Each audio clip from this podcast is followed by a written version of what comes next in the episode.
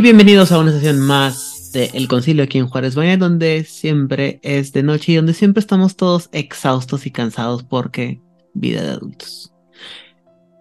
Eh, en esta ocasión, antes de empezar con nuestro tema de la semana, vamos a hablar de Noticias de la semana. las tragedias de la semana más que noticias. Y después de, o sea, tengo que confesar, ¿no? Obviamente esto pasó desde la semana antepasada, pero obviamente como no, no grabamos esa semana porque otra ocasión estábamos con otras cosas, eh, no lo mencionamos. ¿Y por qué no me da- no, la verdad es que ni siquiera quiero hablar del tema, pero el, el asunto es que tenemos cero semanas sin que la- alguien arruine la IP. Y en este caso, la vuelve a arruinar la misma compañía que crea la IP, lo cual está bien divertido. O sea, no divertido, jaja, eh, divertido de jaja. Y bueno, eh, ¿qué pasó? Recu- eh, no, es, es para el libro este, aparte, o sea, lo peor de todo es que es para el libro este del romance, ¿verdad? Del, del- de sexo y de cosas de rock and roll de vampiros. Tenía tantas ganas ese libro, Tenía, Tantas. el verbo ya no. Tantas ganas porque dije me van a dar el drama barato que yo quiero en mi juego de rol de vampiro. Bueno, y para todos aquellos que se pregunten por qué estamos sufriendo tanto, bueno, para este famoso libro que van a sacar, cuyo nombre no quiero acordarme, es así peor que el de La Mancha, eh, van a sacar eh, uno de los de las ah, previews o avances que dieron en, en internet fue el tema de el bleed. El tema del bleed casi no lo manejamos nosotros porque como no manejamos tanto el ARP, no lo manejamos tanto y porque en teoría mucha gente dirá que no sale aparte tanto en el rol, pero aparentemente sí pasa mucho en el rol, eso, en muchas mesas. Este es. ¿Cómo Alguien ayúdame a definir el, el bleed porque no, no quiero parecer un idiota. Este, a pesar de Para que. eso tenemos a la experta. Publicada en la academia. Ya, ajá, exactamente, estoy en proceso de... Para que luego no digan. Ah, básicamente el bleed es el fenómeno que sucede cuando las emociones de tu personaje empiezan a afectarte a ti como jugador, más allá de algo, digamos, sano. ¿Y a qué me refiero con esto? Cuando uno va a ver una película de romance o de drama o de terror, obviamente hay un involucramiento emocional. O sea, terminas asustándote, terminas llorando un poco, terminas este, tal vez molesto, porque hay un flujo de emociones. Eso es un proceso perfectamente normal. Pero cuando estás, en el caso de la actuación o en el caso del arte o del rol que tú estás interpretando, estas emociones ah, no se quedan en esa situación de lo acabo de vivir y ya se va, sino ya te empieza a afectar de una manera que perdura y se queda, pues eso es el bleed. Ok. No significa que esté mal intrínsecamente, significa que puede pasar. Ok. O sea, tú estás jugando, te emocionas un montón, a lo mejor a tu personaje le pasó algo muy bueno o algo muy malo y te dura como varios días ese saborcito, ¿no? Estás como con el hype que le decimos. Y puede Ujú. ser en mesa y puede ser en LARP. Es mucho más sencillo que suceda en LARP porque estás interpretando caracterizado pues en primera persona, no estás narrando lo que está haciendo tu personaje. Dependiendo a quién le preguntes, va a haber gente que va a decir que es bueno, va a haber gente que va a decir que es malo, va a haber gente que va a decir que es como la meta de, de un LARP o de un rol. Aquí la importancia no es si estás a favor o en contra, sino cuando el lead termina en algo negativo para el jugador, para los jugadores o para la mesa. Porque implica que hay un mal manejo de, pues, de la mesa o del juego. Lo puede generar malas relaciones entre jugadores, que la gente no regrese, puede generar problemas emocionales severos y una concatenación gigantesca de problemas ahí. Ok. En el caso de la querida IP, lo que sucede es que trepan este adelanto de el bleed y nos dicen, es que es lo deseado, es lo que todos queremos. Y eso, ok. O sea, sí, pero ¿en dónde están mis herramientas de, seguridad para no arruinarle la psique a la gente? O sea, el Blitz sería un poquito como lo que pasa con el sistema, con el método en actuación. Y esto es, el método originalmente era, es de, fue escrito por Stanislavski y básicamente dice, tú vas a tomar una emoción que ya conozcas y la vas a presentar en el escenario. A lo mejor tú nunca has perdido a un hijo, pero sí has tenido la emoción tan fuerte de que falleció tu abuelito. O sea, el dolor de pérdida de alguien muy cercano si lo sientes. Tu director en teatro o en cine va a decirte, ¿sabes qué? Acuérdate cuando, cómo te sentías cuando falleció tu abuelito. Para evocar ese sentimiento y que en el momento de hacer la escena se vea como muy, muy realista. Y la teoría es que cuando acaba la escena o acaba la obra, sea tu director o sea tú, o sea, tú mismo, hagas un ejercicio, salgas de la emoción y sigas con tu vida normal. Claramente eso no sucede. Tenemos gente como Marilyn Monroe que tenía crisis de depresión porque a su director le encantaba mantenerla en el método sin sacarla de la, de la emoción. Y si la lista, si le hacemos caso a las, a las listas actuales de actores, es que soy un actor de método y durante los ocho meses de filmación soy un personaje súper terrible y súper asshole con todo el staff porque soy un actor de método. Esas son mamadas, son mamadas pendejas.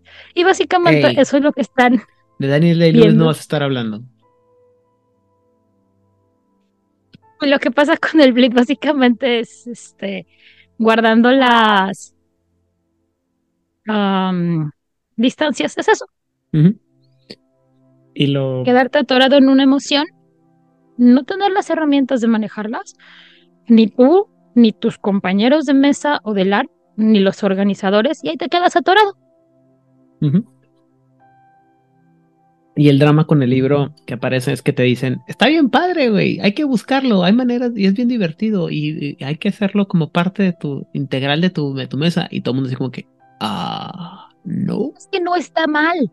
La bronca es que no te dicen, hazlo con cuidado.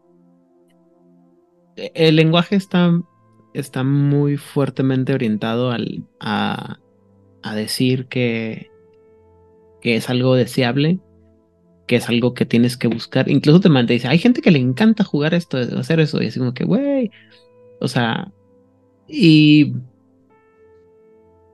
aquí es donde yo creo que todas las quejas que he tenido toda la vida de que mis jugadores no se clavan tanto con, perdón, los jugadores del malvado narrador de Juárez by Night, marca registrada, no se clavan tanto con el, con sus personajes, eso está bien, porque entonces nunca he tenido que tener que lidiar con casos tan severos como eso. Pero entiendo que en otras mesas, en otros lugares, en otros eventos, sí sucede, donde la gente se queda súper eh, afectada por, los, por las mesas y que están teniendo y, y todo. Y creo que lo manejamos hace algún, algún tiempo aquí en, en, un episodio todavía del Círculo Interno donde mencionábamos que esto es algo que aparentemente es muy prevalente en la escena nórdica de, del ARP y que platicábamos que en el ARP este que quieren hacer o que hacen en allá en algún lado de Transilvania o Rumanía es, hasta tienen sus psicólogos y todo para ese tipo de cosas. Y yo creo que en su momento yo decía que me parecía algo este exagerado. Esa fue la palabra que, que, que usé exagerado. Porque no entendía tanto el, el, asunto de que estábamos que estaban hablando pero conforme he ido aprendiendo el, el la situación y el peligro que implica y lo, lo, lo terrible que puede ser, eh, me he dado cuenta que, este, pues sí, que no, que requiere mucho cuidado, porque a lo mejor, sobre todo para, las personas que se afectan más, ¿no? O sea, por ejemplo, en, mi caso, cuando yo he tenido la oportunidad de larpear, eh, yo sí eh, yo he tenido la suerte de poder separar mis, mis sentimientos de mis personajes. Este, también me toca larpear generalmente como narrador, entonces tengo que tener la cabeza en mucho tiempo, muchas cosas al mismo tiempo, entonces no me puedo meter en tantas cosas. Y en cuando... Eh, ¿Cómo se llama este pendejo? Eh, olvidé el nombre, perdón. Este... El, el, ¿Es el modelo de Simisa? El malvado narrador de Juárez by Night. Eh, ah. que le, ya leímos nombre. Este... Ya revelamos su nombre hace las narraciones también, pues estás metiendo en muchos personajes y no tienes oportunidad de clavarte tanto en tu personaje, ¿no? Pero ahí insisto que hay gente, me han contado situaciones en las que la gente sí se afecta muy, muy cabrón. Y creo que es, me parece que es un tema que se tiene que manejar con mucha delicadeza, con gente profesional y con gente eh, madura, ¿no? Eh, el problema, como, como, lo entendí yo, es que el documento filtrado o, este proporcionado es sí, está bien divertido, vamos amigo, te vas a divertir, así todos como que, no, hell no. O sea, como que es algo que tendrías que estar, este, ¿sabes cómo? O sea, como algo muy, muy... O sea, sí, está chido que pues, suceda en el juego, pero no como algo que tienes que manejar a la ligera o que puedes descontar en cualquier momento. Es que es justo eso, o sea, una cosa es que estés con tu juego en tu lar, que es donde más sucede el, fenómeno, y te clavas en la textura y ya no sé qué, y, y, te quedas con ese resabio de la emoción, que siempre está el hype, siempre, siempre. Ahora, el problema aquí va a ser cuando ese hype te está durando mucho tiempo o empieza a afectar negativamente tu vida, que puede ser, ¿sabes qué? Eh, unos amigos se pelearon, o sea, dos personajes se pelearon en el ARP resulta que eran como súper amigos y uno como que no pudo diferenciar o, la emoción le pegó muy duro. Entonces este Dude 1 está muy enojado con Dude 2 por algo que hicieron sus personajes, ¿no? Entonces ahí ya está afectando. O el clásico de relaciones este, de pareja que se dan entre los LARPs o situaciones mucho más violentas. Em, pues así, ¿no? O sea, no es que no es, no es que esté mal intrínsecamente, más bien es el decir, go for it y clávate la textura y lánzate como un tobogán. eso, es lo que es potencialmente peligroso y más si eres y más si no tienes herramientas o la gente con la que tú estás jugando no tienen herramientas para que cuando acabe eh, el juego o la sesión te enfríes. O sea, sabes que ya acabó, no inventes, las emociones están a flor de piel, todo el mundo chilló y todo el mundo gritó y nos emocionamos. Acaba el juego, hacemos un ejercicio de chill out, nos relajamos un friego todos y seguimos tal vez con el hype más bajito, nos la pasamos bien bomba y ya.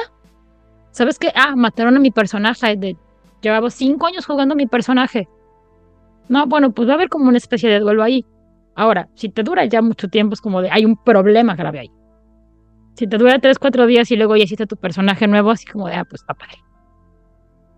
La bronca ah. es la manera en que lo escribieron, en donde te dicen, gírate como un tobogán, aquí no pasa nada, no hay reglas de seguridad, total. ¿Qué es eso de la salud emocional? Y, lo peor del caso es que después de toda la crítica eh, hicieron un, un adendo y en lugar de incluir el adendo en el libro, lo ponen como un PDF que puedes tener acceso. Lo cual no estoy, o sea, digo, la, yo pensaría que la, lógica sería parar las impresiones, parar el, ¿cómo se llama? Hacer los arreglos adecuados y todo, pero si algo hemos visto recientemente de Renegade Studios es que no están llevando esas, esas ideas bien y lo que comentamos ahorita antes de empezar a, ¿cómo se llama? A grabar es que me parece extraño que con, digo, insisto, no soy un experto en el tema ni mucho menos, pero me queda claro que Renegade tiene mucho material y mucho programa y muchos productos y que no sepan manejar un tema como esto en sus en, en un juego que, que sabe que tiene potencialmente tantas este, repercusiones. Y aparte que siguen pisando con todo el botas de ploma. Ajá, y tienen todo el Nordic O sea, la gente de Renegade está así en Texas, pero Paradox está en Estocolmo. O sea, ellos ya pertenecen como a esta región del mundo en donde se está jugando el LARP nórdico que tienen año con año convenciones en donde hay pláticas y talleres, conversaciones, apoyos bibliográficos, una cantidad de trabajo este, tanto muy lego como ya escrito por profesionales. Y es un dude. El material está ahí. Te metes a nordic, nordiclarp.org. Ahí está el material. Si tú te vas a YouTube y pones este Bleed LARP, hay una cantidad de TED, de, de- Herramientas. TED Talks. Están ahí. O sea, ni siquiera se molestaron en hacer una búsqueda de cinco minutos de me voy a robar esta plática de TED Talk que está aquí en YouTube, así de ni siquiera la voy a citar, tal vez, tal, tal cual me voy a hacer un este plagio y ya. Ni eso se les ocurrió. O sea, güey, eh, el problema, la cosa que yo vuelvo a ver aquí es a alguien en alguna parte de la compañía de la, de la toma de decisiones les vale un... No encuentro este, la, la unidad volumétrica descriptiva adecuada para mencionar, para ver qué tampoco les importa el sal- la, la IP. Tres hectáreas de comida para pingüino. O sea, pero cúbicas, güey. O sea, no les importan. Realmente no les importa la. No o sea, no les importa la IP, no les importa lo que están poniendo en el, producto y no les importa arreglarlo de una manera. Este. O sea, arreglarlo. Es nomás soltar y bueno, esperemos que nadie se dé cuenta. Y si se dan cuenta, pues hacemos. Me parecen políticos mexicanos, de neta. Pero bueno, dejemos de hablar de cosas tristes y hablemos de cosas más felices. ¿Qué otra cosa tenemos a la mano, Odil? Ah, bueno, pues que básicamente alguien hizo el ritual correcto y despertó a los antiguos de Camarilla, México, Ciudad de México, para ser más exactos. Y el día 2 de diciembre, sí, sábado 2 de diciembre, a El Arte Vampiro, quinta edición. Muy bien. ¿Dónde? ¿Cuándo? Digo, ¿dónde? Ya dijiste cuándo y de dónde. Ya dije, ajá, en un bonito lugar de, se llama Faro, Faro, Faro Pélense. Ya saben que soy un asco con los nombres, pero así. Lo cual no estaba mucha preparada gente para dice, que Aidan le preguntara tantas cosas sobre el árbol. Ay, Dios, no. No, ya saben que soy muy mala con los nombres. Entonces, este, la burla es este de, ¿cómo si eres genealogista no te sabes los nombres? Pues porque los anoto, gente. Eh, el lugar va a ser en el Faro Azcapotzalco Xochicali, que si no me falla mi geografía, que seguramente sí, es como al norte, norte, norte de la Ciudad de México. Y si no me equivoco, están haciendo pruebas, digo, no pruebas, están haciendo talleres para personajes, para hacer los personajes, ¿no? Va a haber una sesión de creación de personaje para este día sábado 25 Sí. en el Festín de los Héroes, en donde día con día se llevan a cabo una cantidad enorme de mesas y llevan el conteo de, de pecas. No sé en cuántos días llevamos de pecas en el Festín de los Héroes, pero lo maravilloso de este lugar es que está en Niño Obrero y casi esquina con Monterrey, también Ciudad de México, y tienen comida deliciosa, pero así increíblemente deliciosa, Muy bien. hecha con las manitas de la dueña. Y platicaste de algo, este, que tenías un compromiso el sábado. Ah, sí, porque O sea, el sábado para obviamente cuando escuchen este programa del 20 sábado Ajá. 25 de noviembre del 2023. Así es, porque obviamente me encanta decir estoy saturada de cosas Y, en vez de sí. decir ya no me voy a poner a hacer más cosas, es como que claro que se puede. El día el día 25, o sea, también el mismo día de la creación de personajes, pero esto va a ser en este, a distancia. Eh, voy a estar hablando en el carnaval rolero. Básicamente de herramientas de cómo no regarla en él. Muy bien. ¿Algo más? Mm, no, creo que ya es todo. Sí, ya se metieron suficientes problemas. No le pidas más. ¿Qué qué? Que ya se ha metido en suficientes problemas. No le pidas más. Ah, ok. Bueno, este, yo voy a hacer un plug, eh, Shame, sin ningún tipo de vergüenza ni, ni, ni ¿cómo se llama? Ni am, decoro. Eh, nuestro amigo Angan, de la voz de Angan, está haciendo, o tiene una serie de programas en su canal que se llama, digo, aparte que ya puso un, empezó a hablar de, de, de Mago, tomaremos venganza. Este, está haciendo una serie de videos que se llaman ADN, que significa a discreción del narrador, donde está entrevistando a narradores y creadores de contenido, donde hablan sobre cosas de rol. Uno de ellos es eh, José Ángel Domínguez Cortés, también conocido como Pepe de Coronavirus, Coronarol, perdón, que este, hace poco salió el episodio y eh, espero que pronto salga el episodio en el que su servidor duró como dos horas despotricando sobre vampiro, el rol y todas las cosas que no me gustan de cómo la gente juega el rol. Y este, bueno, ahí está la, la cuando salga daremos la, publicidad, pero por lo pronto ya saben, vayan y hagan este ruido con Angan en su Discord, en su canal de YouTube y su contenido en general.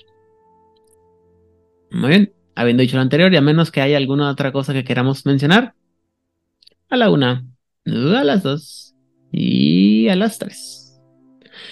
Vamos a hablar ahora sí de lo, más importante, lo bueno, lo más bonito que puede existir en esta vida. Bueno, no tanto. La, la, realidad, esta parte es la parte aburrida, la parte divertida viene la semana que viene. Que esto es la parte en la que podemos jugar así libremente.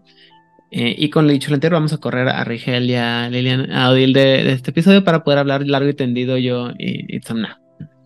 ¿Todos de acuerdo? A la una, a las dos, a las tres. Ah, yo sí tengo que decir al respecto. Dense vuelo, yo aquí estoy nomás para reírme y meter cizaña. ¿Y por qué? Yo que he dicho en contra de esta, este. ¿Hoy? No sé si honorable. O, en este episodio. No, estoy jugando. En serio, no recuerdo haber dicho como algo verdaderamente malo en contra de esta honorabilísima. Lo que pasa es que tú no lo has dicho. Perdón. Insisto, no sé si es honorable. Realmente no creo que sea honorable convención. Básicamente diría la verdad. Convención, güey. es otra historia. Convención, güey. Empezamos terrible, no te ayudas. Te, lo dije, aún no lo has dicho. Yo ya lo vi porque yo Eso navego los océanos del tiempo. ¡Ay, Simón!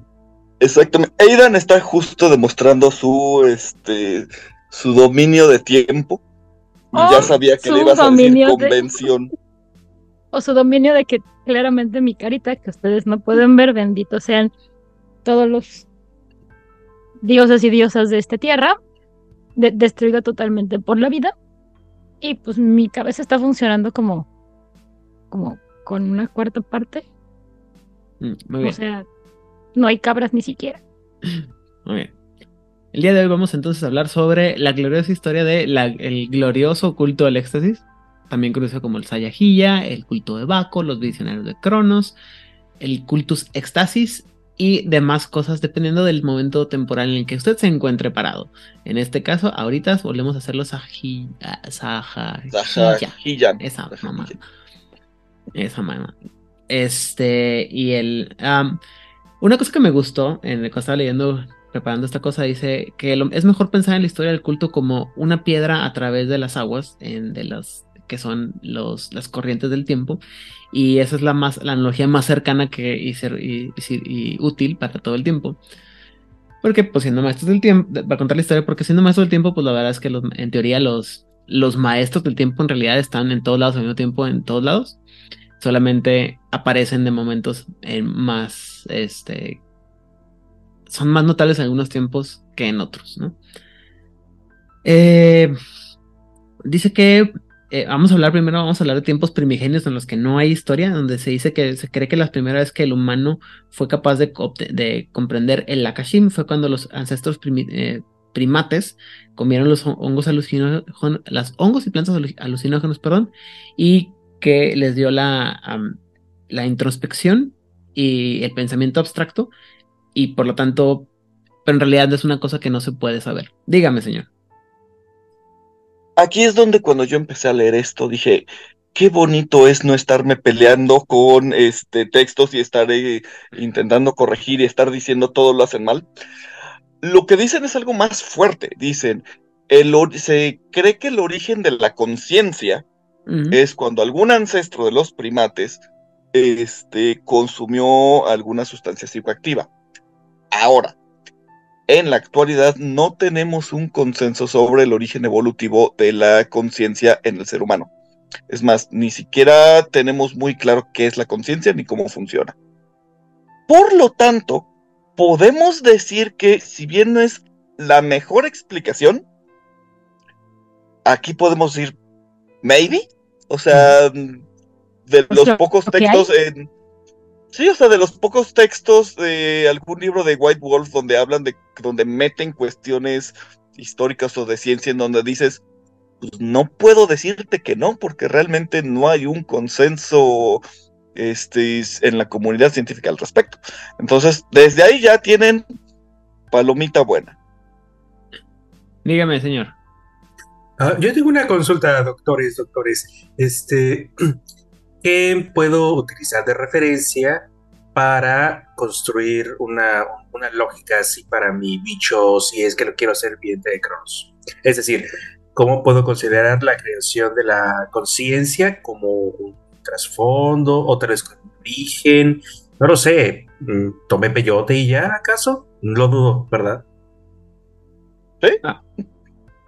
Pues básicamente es lo que Así- dicen ellos que ¿Así de fácil? Ah, básicamente tomé, tomé drogas, empecé a ver cosas que nadie podía. O sea, lo que la implicación es que el tomar lo- drogas alucinógenas te- nos- le permitió a la humanidad y a los, en específico al cu- a los magos que después tenían el culto de éxtasis, pensar en cosas que otra gente no podía pensar, visualizarlas y ejecutarlas. Y de ahí. O sea, el ocio es la madre de la invención de las esferas. ¡Demonios! Eh, Si tomamos, no, adelante. Eh, nada más rápido, si tomamos en cuenta el efecto que tienen muchas sustancias psicoactivas con la experiencia del tiempo, esto explica bastante bien precisamente por qué desarrollan principalmente esa esfera y po- si tú quieres armarte un personaje cultista, sí podrías decir, pues de repente me metí peyote, hashish o lo que sea y mi comprensión del tiempo llegó a un estado muy diferente. Em, podría ser, ahora no solo las drogas, puedes haber tenido cualquier otro tipo de práctica extática, la meditación, a mí se me ocurren otras más divertidas, pero sí, La bastante válido. semana, la semana que viene que hablemos del paradigma, las herramientas y demás, van a saber por qué esto es un poco reduccionista, pero eh, tiene un poco que ver y va a tener un poco más sentido. Pero bueno, la segunda parte, lo siguiente es que dice que eh, pues poco a poco se van armando los, este, los, se va codificando este conocimiento y cómo va a ser estas experiencias y cómo llegar a través de ellas. Algunas se van a convertir en, en religiones. De hecho, hay una muy, en esta, en este texto hacen, todavía hay una como esta idea de que todo tiene que ver con el pensamiento eh, védico o del hinduismo, pero también, como siempre, mal entendido a través de la, del- los ojos de los escritores de hace 20 años, entonces no le hagan mucho caso, no, lo voy a, no me voy a clavar tanto en eso. Pero lo que dice es que en realidad las religiones se forman alrededor de las pasiones con los dioses que las representan, como Afrodita, Astarte, Dionisio, Freya, Tlaloc, Gao, Shakti y Shiva, ¿no? Vamos a dar un brinco en el tiempo, vamos a nadar un poquito más, más, más cercano y vamos a hablar de cómo pasa, qué pasa en Grecia y en Roma, y donde dice que durante la época clásica de Roma, la tradición eh, dionisia fue, se fue eh, heredada de Tracia y con ellos los festivales salvajes y las fiestas, las, el revelry que le llaman esta como, pues sí, el, eh, el pedo de la fiesta, ¿no? De andar haciendo, haciendo la, disfrutando de la fiesta carnalmente, ¿no? Dice que Dios, eh, Dionisio es un dios de la inspiración, y uno que traía tanto pla- placer, pero también el, ah, la furia, y ayudaba siempre y cuando, o siempre a través de so- sobrepasar los límites de la percepción normal, incluyendo visiones de las posibilidades estásicas. Una de las más infames seguidores fueron las Ménadas, que son un culto totalmente femenino que terminó, que terminaba todas sus festividades con sacrificios humanos y, algunos de los más, este, mientras que algunos de los más, este, ¿cómo se llama? Más amigables eran las vacantes, que eran artistas eh, muy sagaces y filósofos con una tolerancia inhumana al alcohol, o sea, algo así como Itzamna, pero hace como 3000 años. Y bueno, eh, también, este, cabe a muchas de estas cosas y muchas de estas, o sea, sí había cultos bastante extraños y bastante fuertes en, e- en la época romana y griega, la historia no me va a dejar mentir, pero también recordamos que algunas veces, veces la historia está revisada por quienes estaban del lado que ganaron y muchos de estos cultos fueron eh, demonizados fuertemente por después otras, este, demonizados y exagerados por otras eh, fuerzas, ¿no? Entonces, eh, recordemos que, por ejemplo, el culto a Pan fue satanizado literalmente por que algo que no les parecía mucho a, las a los primigenios católicos y cristianos, y de ahí que mucha de la imagen que tenemos de Satanás viene robada o calcada o asimilada de el gran señor Pan. Desde antes, no es porque quiera defender al coro, pero recordemos que los romanos eran una bola de mojigatos. No. Y de hecho, el mismo libro de las tradiciones lo dice, que eh, empiezan a censurar mucho de eh, lo que venía de los griegos.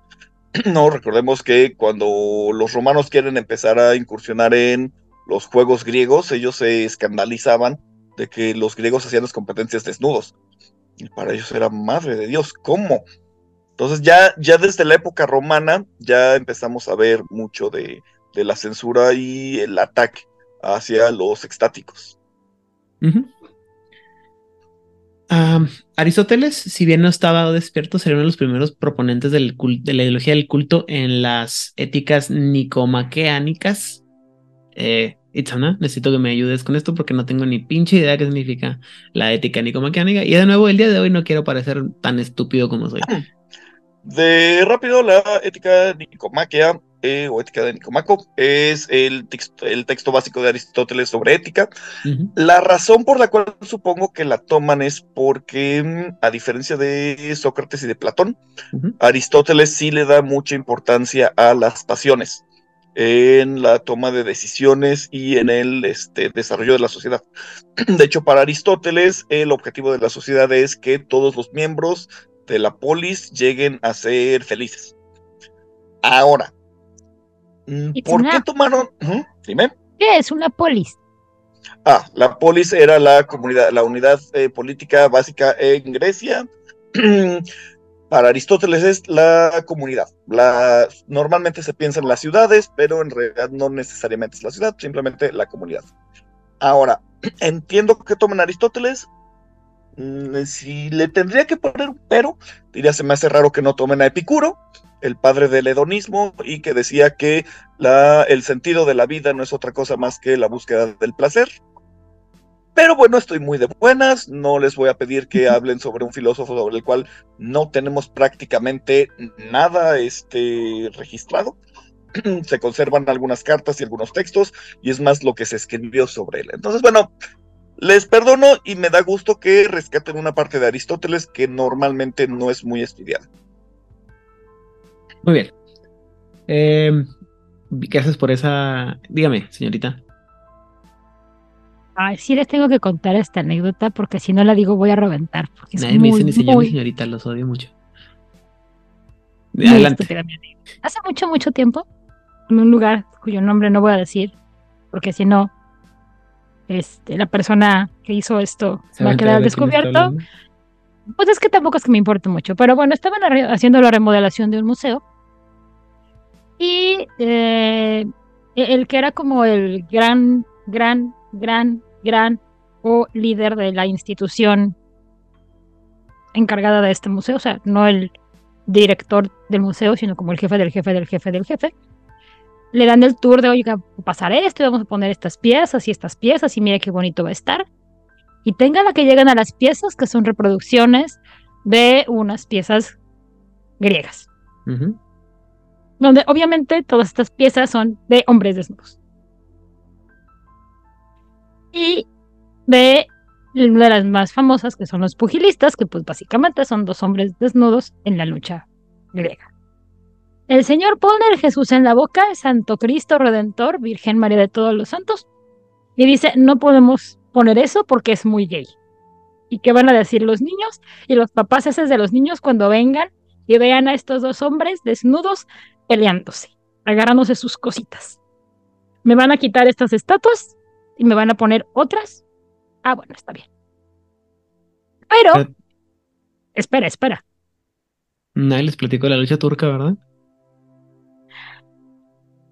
Siguen las remodelaciones al museo y ponen una, este, una tarima como de unos 40 centímetros para montar las, este, las piezas y que no vayan a caerse tan fácilmente o que algún chamaco no vaya a correr o alguien, como por seguridad.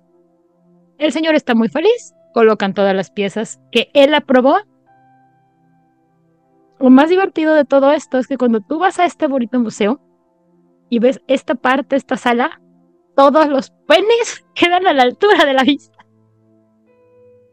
Bueno. Entonces, este, es uno de los grandes chistes que cada vez que voy a ese museo me río un montón porque digo, este señor mojigato que no quería que la gente viera a dos hombres agarrándose sus cosas. Lo único que logró es que vamos a ver todas las cosas de los hombres. ¿Soy yo o recuerdo, recuerdo este, tontamente que hubo una época en la que la, la Iglesia Católica se dedicó a mutilar el arte romano precisamente por su, este, ¿cómo se llama? ¿Cómo dijiste ahorita? Este, um, mojigates y que le quitaron todos los genitales a todas las este, estatuas, no todas, pero a, varias. Y por eso muchas, encuentras muchas, mucho arte griego y romano mutilado. Eso le echo la culpa a Paulo. Era un mojigato bien raro. Muy bien. Bueno. Dice que finalmente la represión llegó en 18, no, perdón, 186 antes de la de Cristo, perdón, cuando el, el, ah, el Senado romano, alarmado por las bacanalias, prohibió todas las, eh, las alianzas y las, las, casas de juego de Baco, la versión romana de Dionisio, las comuniones y las celebraciones se acabaron y sus eh, seguidores fueron forzados a, a, huir o fueron encarcelados. Y bueno, pues ahí solamente lo que, lo que dice aquí es que entonces los, eh, estos sacerdotes que estaban, eh, estaban aislados pues solamente podían alcanzar el Akashim, del que hablaremos la semana que, viene más, más, a, más a detalle, perdón. Y pues el gobierno fue, los empezó a, reprimir. Y, pero incluso eh, fuera de la ley o proscritos, los festivales continuaban en secreto en toda la época mediterránea y se formaron comunidades de narradores que discutían la fantasía y la imaginación como de manera seria. Ah, el tema de la, de la represión y cómo, eh, cómo, cómo, el culto es una continua rebel, acto de rebeldía, perdón, en contra de esta represión y de la, eh, la sociedad Mojigata es un continuo, vamos a estarlo mencionando varias veces y es como una de las cosas que, este, que identifican al culto para todos aquellos que no saben. Eh, mucho del tema es, tiene mucho que ver con el salirse del control que impuesto por otras personas y eso tiene mucho que ver con el, lo mismo que significa el, el éxtasis, ¿no? Que se supone es salir de la estasis, entonces es como el, el, el tema con, este, continuo, ¿no? Pero bueno. Vamos a hablar un poquito de Mesoamérica. Dice que en este entonces, los, para este entonces, el punto de la, de la historia, los, este, la gente de Mesoamérica no era parte del culto, porque el culto no existía como tal, pero tenían sus propias prácticas este, estásicas, como el ofrecimiento de sangre, quemarla y que llegara a, los dioses. Eh, y mientras tanto ellos entraban en trances con, sin la necesidad de otras sustancias y él te dice que la Kashim era libre por todos lados. Es decir, en América todo estaba bien padre hasta que llegaron el hombre blanco, según la historia, pero pues, ya sabemos que es... ¿Cuál es el equivalente al, cómo se llama? Esto es como, ¿cómo dicen? Uh, indigenismo. Indigenismo, indigenismo, este tipo de cosas. Esta, esta visión en la que todo lo que es no blanco era perfecto y pristino y hermoso. Y retrasado. ¿Sabes ah. por qué se llevaron también los católicos con los mexicas, así de amiguis. Mm, explícame. Eran igual de mojigatos. O sea. Ah. Eran súper, súper, súper mojigatos. Así de, también de, de, de, señor y de, tío persinándose en Navidad. Sí. Así de, ay, mi hija, pero ¿por qué te tatuatis? Muy bien. Y por eso llegan los españoles y dicen, amiguis, o sea, no matas gente, pero todo lo demás está muy bien. Muy bien. Eh, vamos a brincar de nuevo otra vez hacia la época de la Edad Media y dice que fue eh, que fue un tiempo muy grande sin que hubiera realmente una organización eh, de verdad entre los estásicos y en Europa el imperio romano ya estaba muriendo, el cristianismo estaba creciendo muy fuertemente y los ideales de los estásicos solamente se en los teatros y en la filosofía, incluso después de la prohibición de los ritos bacanales. Mientras tanto, en América, los aztecas habían este, subvertido las antiguas prácticas y sus sacrificios humanos se fueron, em, fueron impuestos sobre otras personas para que fueran sacrificios, lo cual no está bien. Eh, y esto vamos a... eh, no está bien no solamente porque sea malo matar a, la gente, lo cual es muy malo. Ah, lo digo muy claro, no maten gente. Pero aparte va a tener mucho que ver porque eh, va, va a chocar con uno de los principios básicos más importantes del código de Nanda, del cual hablaremos a más detalle la semana que viene. O tal vez las próximas dos semanas. Muy bien, este, dime, dime. La razón por la que dentro de la ah, mitología mexica Quetzalcóatl se va y se aleja es porque el malvado de su hermano Tezcatlipoca lo engañó y lo emborrachó y la gente lo vio borracho y él sintió mucha vergüenza de que lo hayan visto borracho y dijo no soy digno, me vieron borracho, ya me voy. Digo, a nadie nos gusta que nos vean cuando estamos totalmente borrachos y vomitando y demás, ¿verdad? Pero El punto aquí niveles. es que se sentía moralmente indigno. Pues sí, insisto. A nadie nos gusta que nos vean. Bueno, La cruda el- moral está cabrona, güey. aquí en el chat nos están diciendo más detalles. ¿Nos cuentas, Itzamna? ¿Nos cuentas? Ok, de rapidísimo. El problema no es solo que se emborrachara, que por cierto fue con pulque. Eh, el problema es que estando borracho tuvo relaciones con su hermana. Entonces al otro día se despierta y pues se da cuenta de lo que hizo. Entonces no solo es el chin me emborraché, es- sino fue el hice algo que de plano no debía de haber hecho con mi hermana. Y entonces pues eh, debe de ser de una de las peores crudas morales que puedas tener. Y dijo pues mejor me voy. A diferencia de la mitad de los textos bíblicos en donde, y, y griegos en donde tal es familia, no pasa. Muy bien. ¿Verdad, Eh, Zeus?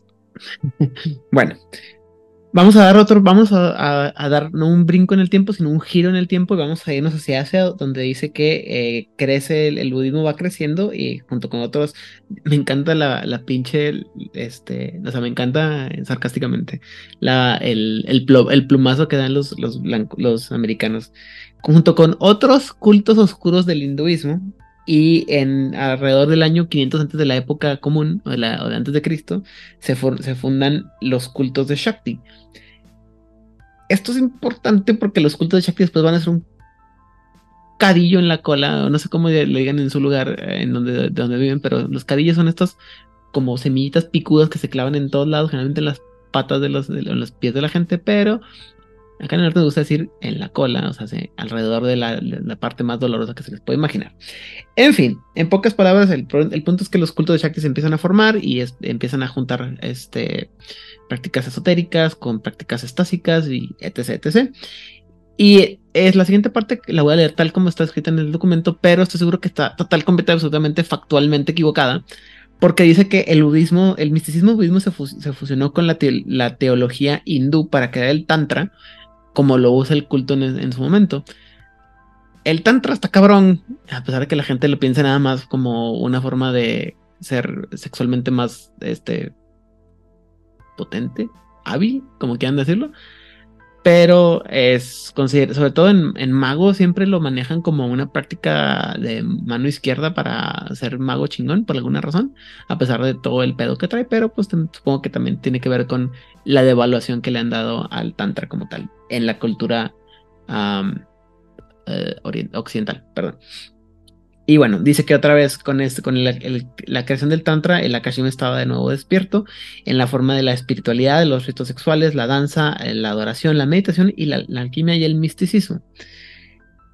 Y te hacen un pie de nota así como que, pero los, los mojigatos cristianos, musulmanes y judíos no, no querían nada de este tipo de cosas. Y bueno. Eh, al final, no al final, pero en, una parte importante de la Edad Media, este llega, este, dice, habla de una conspiración que crece, que niega el, éxtasis y otras formas del misticismo, y una, una que se encargó de quemar los escritos sánscritos de los Vedas y las eh, recetas alquímicas del Tantra, declarándolas todas mentiras. Y esta conspiración se llamó Chan Chan Chan, la Orden de la Razón. Y como no, no queremos la Orden de la Razón, hubo un, ahora sí, vamos a hablar de cosas importantes y gente que vale la pena hablar. Hubo un gran visionario con grandes poderes literales de visión y dijo, esto no puede quedar así, tengo que hacer algo en contra de todo esto. Y juntó, dijo, necesitamos juntar a todos los magos que se puedan hablando, que se puedan, y vamos a hacerlo con, porque yo digo, y fue buscando magos y magos y magos por toda Europa, porque digo, alguien que tiene visión del tiempo y que, pues, que puede ver cosas en el futuro, saber que hay más espacios más allá de Europa, se dedicó a juntar la gente en, en Europa y Europa Occidental, ¿verdad? Aparte, sí, pues, no sé, pero no por Europa. Hay que, eh, no tengo ahorita a un Elías Losorno para que me diga exactamente la genealogía y lugares de origen de todos los, los primeros primis de, de la, de, ¿cómo se llama? De las tradiciones, pero seguramente sí. Dice que al final nadie, nadie, le hacía caso, pero poco a poco se dieron cuenta que estaban bien burros y le empezaron a hacer caso a lo que, a lo que decía esta gran persona que se llama, ¿cómo? Itzamna?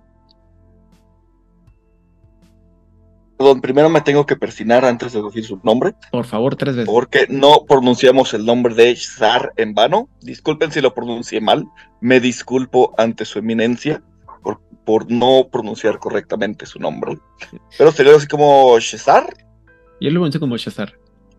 Yo lo pronunciaba también así, pero ya no lo tengo muy claro. ¿Es porque te cayó un rayo después? Más o menos, probablemente. Pero bueno. Ahorita eh, César va a ser una de las pilares de la historia de la, de la, del culto. Y pues él va a ser el fundador, eh, nomás que en ese entonces se llamaba Los Visionarios de Cronos, cosa muy importante. Eh, básicamente lo que dice es que César habló con 23 maestros, les explicó que la orden de la razón nos iba, nos iba a dar en la madre y que iban, iban a... La, la, expresión que dice es que iba a llevar a la humanidad hacia la razón y en ese entonces aparentemente estaba mal y bueno, dice que tenía tres divias o tres eh, grandes eh, aprendices, ah, no aprendices, son sus, sus que, si él es un maestro es un, ¿qué es? ¿Aprendiz? No es aprendiz, son este... Vamos a decir que eh, si, si tiene doctorado en, la esfera del tiempo, digamos que los, sus tres divillas eran sus, sus estudiantes de, de, maestría que están esperando, apelando a llegar al doctorado.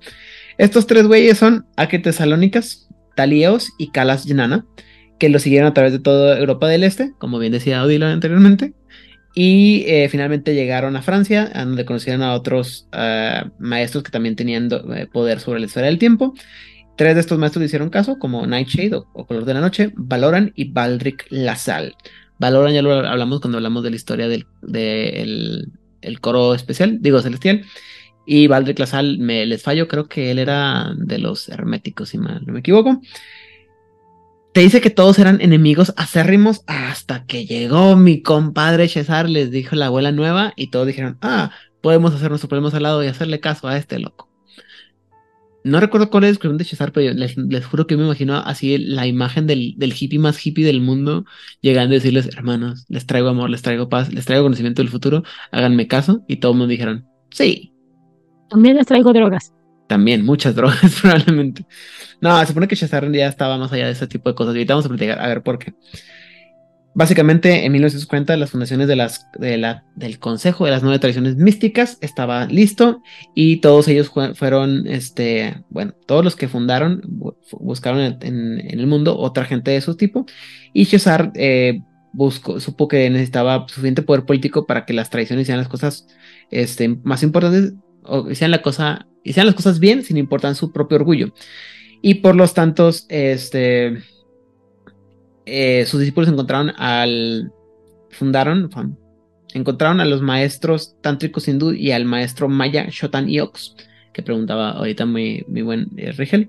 Y la segunda, la segunda reunión después de nueve años de debate, eh, se fundó el consejo de los siete, de los nueve, perdón. Shazar juntó a todas las sectas que sabían sobre el éxtasis en una tradición única para que se eh, para que tuvieran poder en contra de todas las otras tradiciones y dado que cada tradición necesitaba una especialidad y el tiempo era la más obvia para los estásicos, fue que se les dio el nombre de los visionarios de Cronos. Se dice que Shazar se mantuvo como el representante de los visionarios porque él creía que el abuso de poder era una, un, este, una blasfemia contra el regalo divino de la vida y pues quería este quería demostrarle a la gente que, el milagro que, el milagro que es la vida y que se puede vivir en, armonía. Y eh, él tiene una idea de, los, de, lo que, tenía que dar a los visionarios y después de muchos debates, eh, él desarrolló lo que es el código de Ananda, que es una lista de proverbios que ilustran la sabiduría estática y este, las responsabilidades que uno debe de tener. César eh, predicó este código con mucho fervor y su mensaje fue básicamente haz lo que quieras pero no es un ojete o no le hagas daño a nadie más. Eh, y aparentemente esto tuvo mucha, este, halló mucho eco con el resto de los diccionarios y, eh, o sea, no solamente con los diccionarios de Cronos, sino con todas las tradiciones y todo el mundo se dijo, sí, hay que ser así, hay que ser buena onda con toda la gente. Se les olvidó muy rápido, se me preguntan a mí, pero esa es la, la intención original de Shazar. Eh, no me voy a clavar exactamente en todo lo que dice el, código de Nanda, para eso tenemos los próximos tres episodios, no se preocupen ustedes.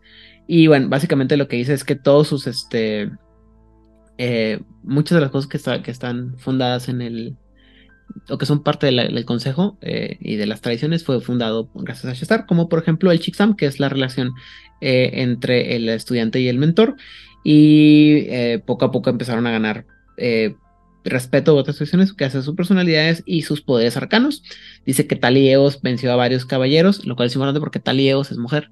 Eso debo mencionarlo. Y eh, obviamente en esa época, oh Dios, ¿cómo puede ser que le pongan su madre a unos cuantos hombres en la armadura?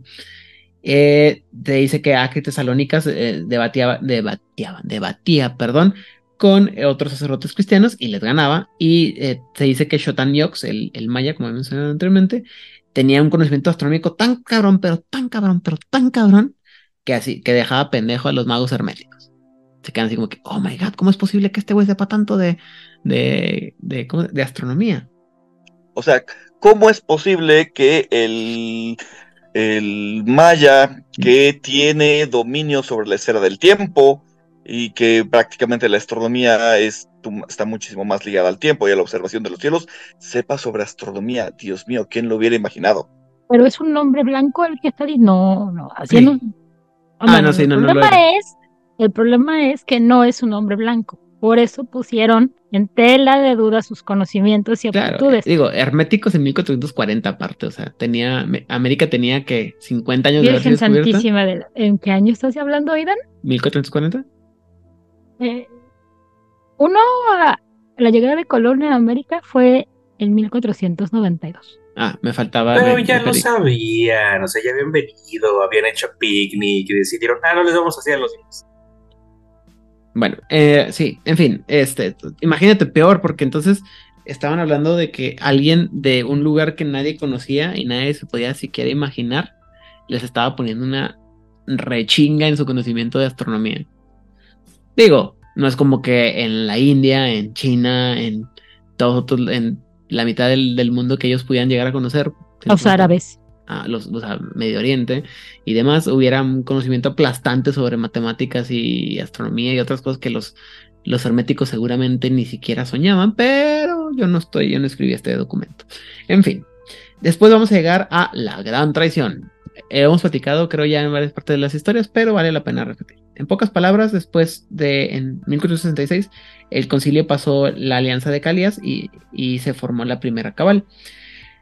Eh, ellos iniciaron la, marcha de los nueve con el fin de revitalizar la magia y el, asombro y con inspirando con sus actos a la gente en contra de la razón y otros enemigos como los infernalistas. Pero en 1470 fueron traicionados por su, gran, por su, líder, Heilel Teomin Bani Solificati. También, también persínense cuando hablen de Heilel, a pesar de todo lo que hizo. Después hablaremos de por qué. Y algunos de los eh, otros miembros del concilio le echó la culpa a Acrites, que también era parte de esta cábala, por decir que, eh, que su amistad con Heilel lo hacía este, lo hizo cubrir al Solificati, o sea, eh, darle una, perdonar o exculpar a, a Heilel. Y este, porque pues, siendo un doctorante de la esfera de tiempo, este, te debía saber lo que, lo que debía, lo que estaba pensando. Incluso si este, si él, si, incluso si Talieos y Shazar mismo fueron a, capturar, a rescatar, pero a los mismos que habían sido capturados de la primera cabal, los la mancha en el honor de los visionarios de Cronos ya estaba ahí por siempre.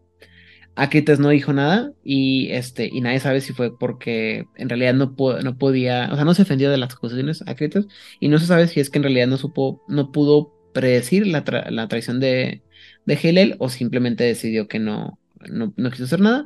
El punto es que Acrites desapareció y nadie supo qué chingados pasó con él. Y al rato, al ratito Shazar se, se ¿cómo se llama? Se desvaneció, igual que este, que Acrites y Shotan murió. ¿Por qué? No pregunte. El punto es que entonces la única maestra que queda en ese entonces es Talieos. Eh, Entonces, eh, Eos y, eh, perdón, y esta muchacha que dije ahorita, Yanana, cuyo nombre, no, estoy seguro que sea mujer, perdón. Este, ay, olvidé su nombre, ¿dónde está?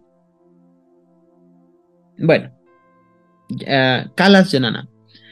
Carlos Yanana, este, junto con, con Talios, eh, buscaron continuar el trabajo de, o el sueño de Shazar. Eh, y Eos va a escribir eh, lo que se llama Las Nueve Sagradas Pasiones, que es un libro que escribe la conexión entre el alma, la pasión, la ascensión, y refuerza esta ética nicomaquea que mencionamos ahorita con Itzamna, y el código de Ananda. De hecho, va a ser un problema más grande porque después mucha gente va a preferir seguir la idea de las nueve pasiones sagradas en lugar del código de Ananda, y hay gente que va a querer seguir el código de Ananda por encima de las nueve pasiones, cuando en realidad supone que son complementos. Pero bueno. Eh, y, eh, lo que dice es que es muy importante porque las nueve pasiones sagradas explican no solo lo que deben de hacer, no solo lo que no deben de hacer, pero lo que sí deben de hacer los magos. Lo cual es muy importante. O sea, porque es, otra vez, le, estás dando la, el arma nuclear a todo mundo y tienes que decirle cómo manejarlo porque nunca falta el idiota, ¿no? Eh, dice que durante este tiempo, más o menos, cuando Europa se, volvió loco con todo lo que son las guerras religiosas, la Inquisición, las reformaciones y persecuciones de todos los tipos, y mientras, y, era una situación que la Orden de la Razón aprovechó. Dice que los magos se escondieron y los visionarios de Cronos se cambiaron el nombre a los Sahajija, no, Sahajija, perdón. Y muchos de ellos huyeron a la India y al Medio Oriente para evitarse esos conflictos. Mientras tanto, en el Consejo, el Código de Ananda eh, se eh, batallaba para ser reconocido como un protocolo oficial. Eos muere en 1562 y Yanana, el segundo hijo de, Yanana, el Sidhu Aspa, eh, se, peleó contra los Agoris que ahora estaban detrás de un plan para eliminar el código eh, porque ellos pensaban que no deberían de haber ningún tipo de límite al éxtasis. Y básicamente Sidhu venció al, más grande de los divillas de, los Agoris en un certamen. Y esto dejó, eh, eh, evitó que los, los Agoris, de los que hablamos más adelante, tuvieran, este, pudieran, siguieran con sus intentos. Con lo cual llegamos a la época de la razón. y básicamente lo que dice es que el colonialismo trajo muchas pérdidas de muchos aliados eh, dentro de los, eh, los cuentasueños, ah, mientras la iluminación, eh, no la iluminación de magos, sino la iluminación de la época de la razón, este, se, expandió por todo el mundo y los, este, los poderes coloniales empezaron a entrometer en los, en, los refugios de los Sahajija, chingada madre, nunca puedo esa pinche palabra, perdón.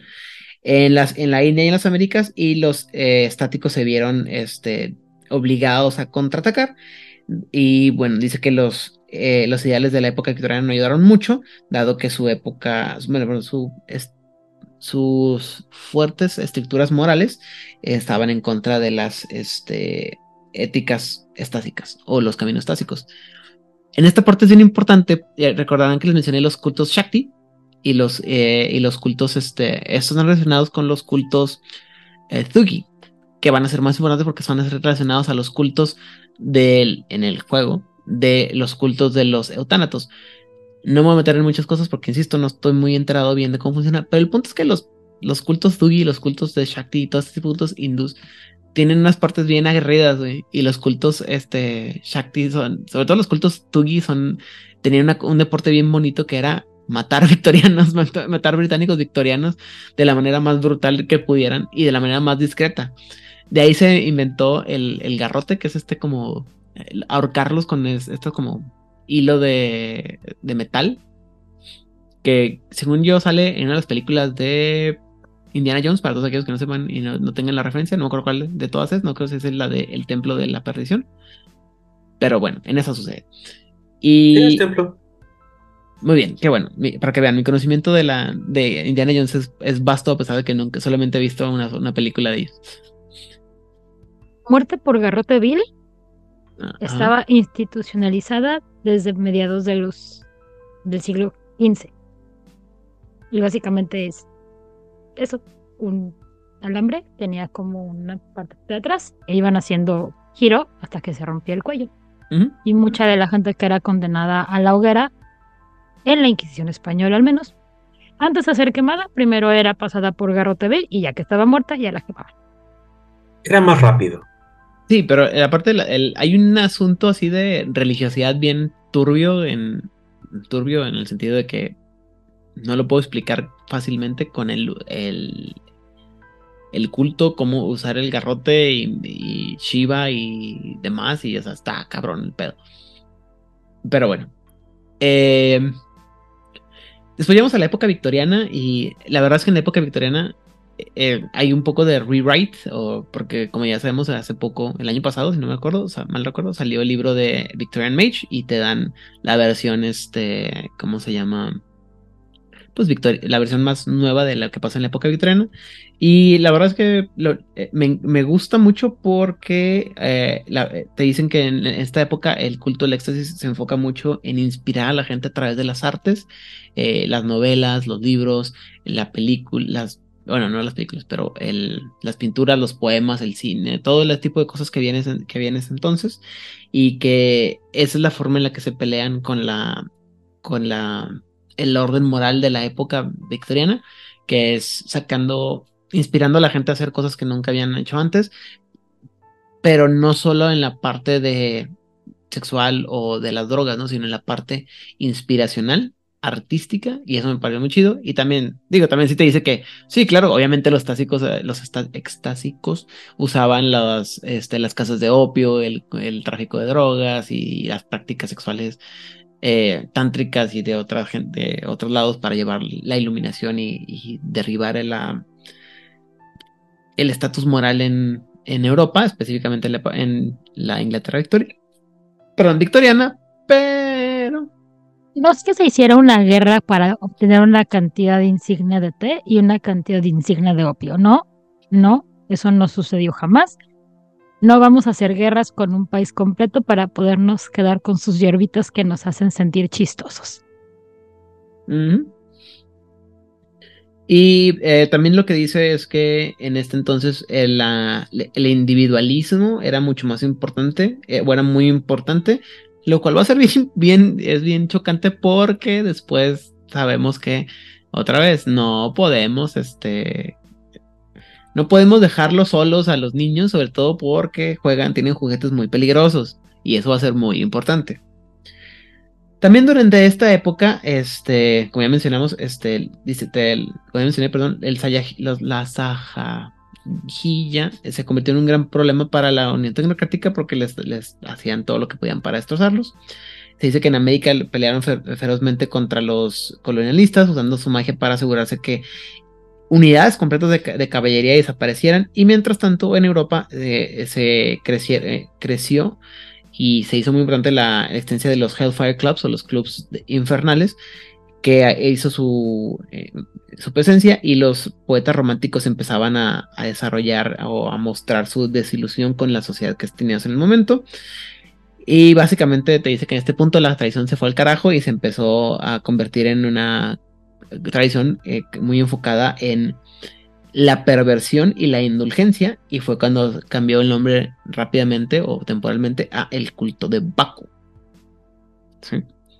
Y aquí es donde se supone que empieza todo el asunto de esta percepción que se, tiene del culto éxtasis como una bola de drogadictos este, obsesionados con el sexo.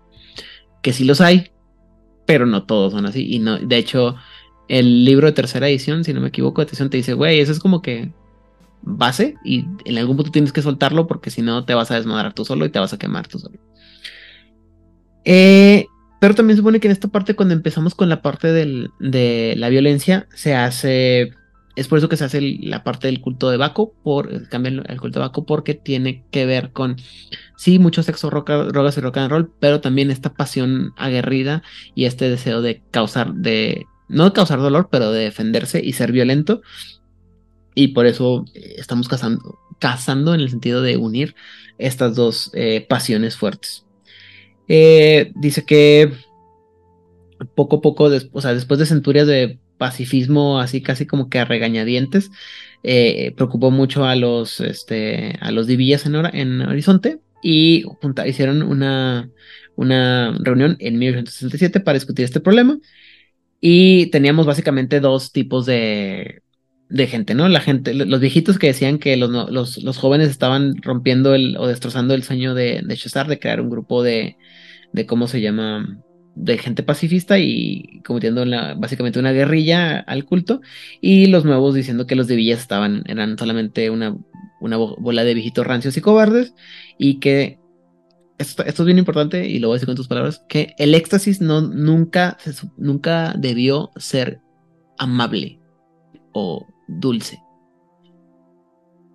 kind en español en inglés o sea pero es así como que el éxtasis es violento es salvaje y sí, más Juan, sin embargo, no, no siempre tiene que ser así.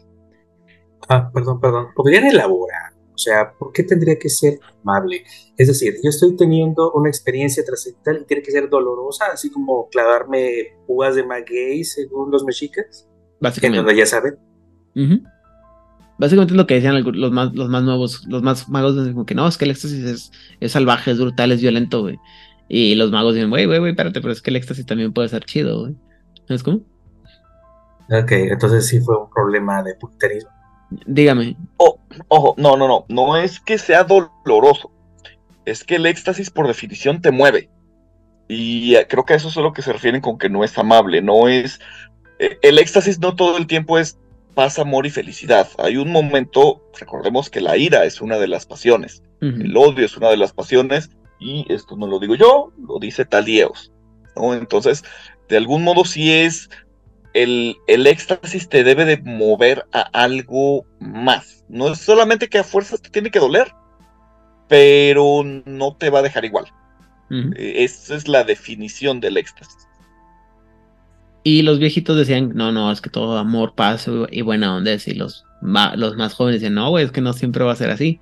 Y bueno, en una dicotomía, están agarrándose con todo, hasta con las ollas de la cocina.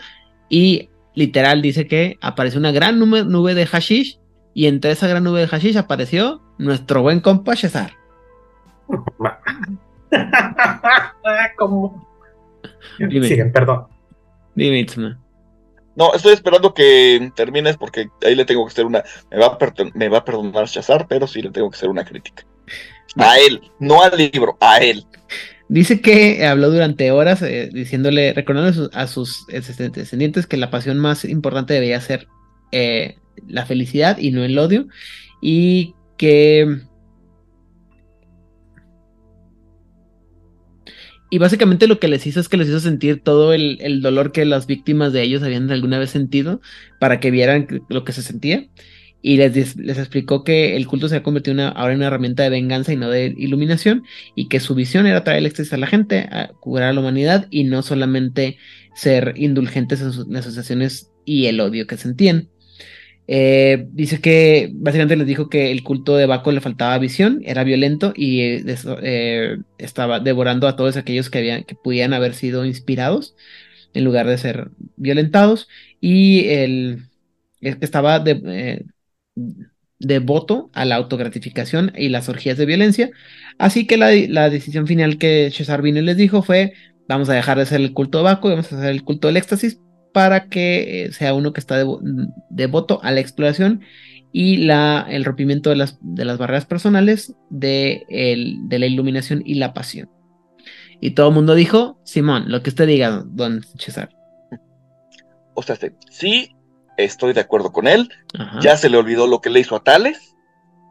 Ah, pues. Para los que no recuerdan ese bonito episodio, eh, todavía en vida Shazar eh, le eh, hace un efecto de correspondencia con un sujeto que se llama Tales, que había violado a un chico, para que sienta todo el sufrimiento y todo el dolor que le hizo este chico. Y yo estoy completamente de acuerdo con Shazar en ese aspecto.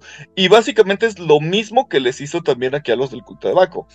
Entonces dices, o sea, sí, estoy de acuerdo contigo. Ah, porque cuando hace lo de Tales, se supone que lo hace para demostrar que es mejor compartir el placer que el dolor. Sí, estoy completamente de acuerdo con él. Pero también se la aplicó a Tales. O sea, tampoco es como que el viejito fuera siempre amor y benevolencia. Tenía sus momentos.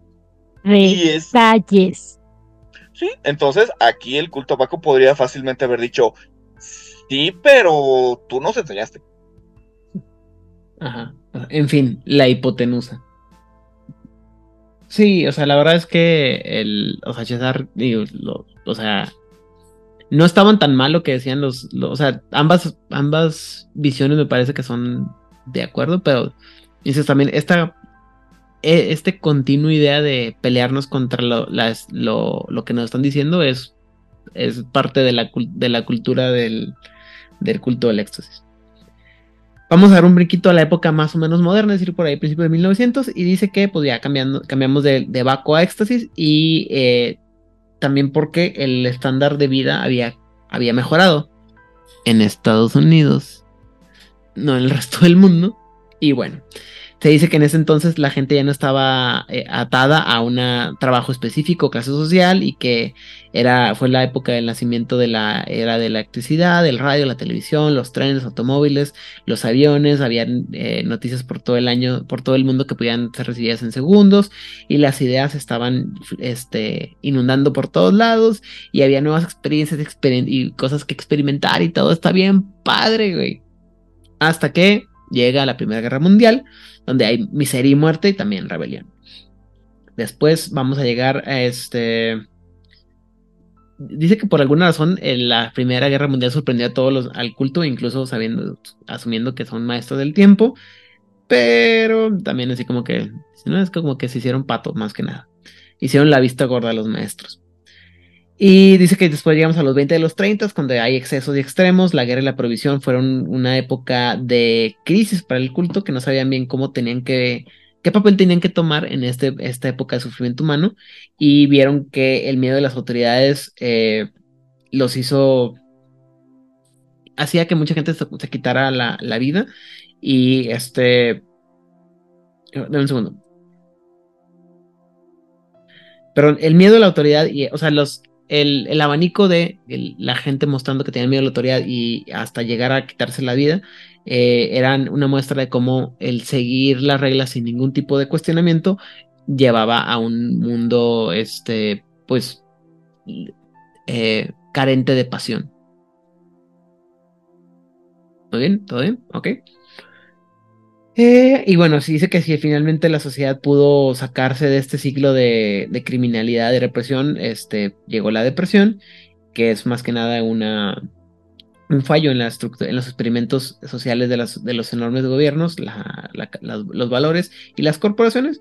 Y bueno, este, básicamente esto le dio mucho miedo a los, al culto porque esto parecía que estaba siendo un hervidero y un, un nido perfecto para eh, el, que el mundo se autodestruyera, lo cual era este, perfecto para los nefandis, ¿no? Y la Segunda Guerra Mundial. Básicamente lo que dice es que las traiciones y la, y la unión estaban este, divididas sobre qué lado tenían que apoyar de la guerra. Y básicamente te dan a entender que los nefandis son los que estaban detrás de todo lo malo que pasó en la Segunda Guerra Mundial, lo cual obviamente es un lavado de manos bien cabrón para todas las... Dígame, ¿qué? ¿Qué pasó? ¿Dudas, preguntas, comentarios? ¿No se supone que um, para evitar como más fibras sensibles de las que de por sí el tema ya es, habían dicho que toda la Segunda Guerra Mundial había sido idea loca de los humanos comunes y corrientes y simplemente las entidades de oscuridad se fueron Digo, sumando a los diferentes También grupitos. vamos viendo en dónde estábamos es- escribiendo el tiempo, pero en esta, en, en esta visión del documento de la historia de los Nefandi, sí, os digo, de los, del culto, los Nefandi eran detrás de todo lo malo. Que, o sea, tiene sentido, pero eh, todos sabemos sea, que sí. no fue así. Muy bien. Una vez pasado este turbio episodio de la historia, llegamos a la parte de los 50 y los 60, donde el culto eh, eh, sabía que tenía que, eh, tener, ah, tenía que ofrecer una alternativa al modelo tecnocrático y que tenían que ser los portadores del cambio social y en, involucrarse con la sociedad y en la cultura del mundo todo, completo, perdón, el mundo, todo el mundo, y buscan ver este trabajar con la situación que había quedado después de la Segunda Guerra Mundial. Se dice que pues había ya eh, tiendas de, bueno, cafeterías, eh, movimientos de, los derechos civiles, la descolonización, las guitarras eléctricas, o sea, el rock and roll, ideas nuevas. Y eh, básicamente dice que había una revolución de los sentidos, e incluso si el culto no estaba detrás de todo lo que pasó en ese entonces, era, era, lo disfrutaron bastante. Dice que básicamente el, los clásicos solamente le mostraban a la gente el camino y la gente dijo, sí, está bien padre esto. El mundo se había convertido en algo totalmente diferente y, eh, donde, y era un lugar donde se podía vivir de manera diferente. En Estados Unidos. Porque obviamente están ignorando, insisto, todas las cosas horrendas que estaban pasando en el resto del mundo. Y bueno. Porque eh, no existió y Tito no existió. No, obviamente. O sea, ellos estaban en donde se la pasaban bien entre grandes comillas. Es que terriblemente mala escritura. O sea, dice, no, me dejar mentir. Me puedo imaginar perfectamente alguien ayudando en todos los problemas, tratando de cambiar conciencias, al menos. Güey, todas las eh, los ganchos de historia desperdiciados, creo que eso es lo que más me molesta de general de los mundos de, de mundo de oscuridad, de los libros de mundo de oscuridad. Pues, eh, eh, insisto, tenemos como ya como tres años en esto, Rigel, donde nos quejamos constantemente de. Pero no me voy a dejar de que. Ah, no, no. no. no te estoy diciendo que te, no te estoy diciendo que te dejes de cosas. Por mí, qué bueno que hubo el primer astronauta español con su carga de TNT. ¿qué quieres que te diga? No era carga de TNT, fueron cinco cargas anti-tanque. Cinco. Muy bien. ¿Y era de TNT? Ah, no, era de C4, usted disculpe. Era explosivo plástico. Muy bien. Dice que las siguientes décadas fueron como un balde de agua fría para los tásicos y eh, dice que no había un despertar, el, todos los movimientos no duraron y generalmente nadie, nadie estaba, nadie lo controlaba, nadie controlaba los movimientos y nadie estaba preparado para eso.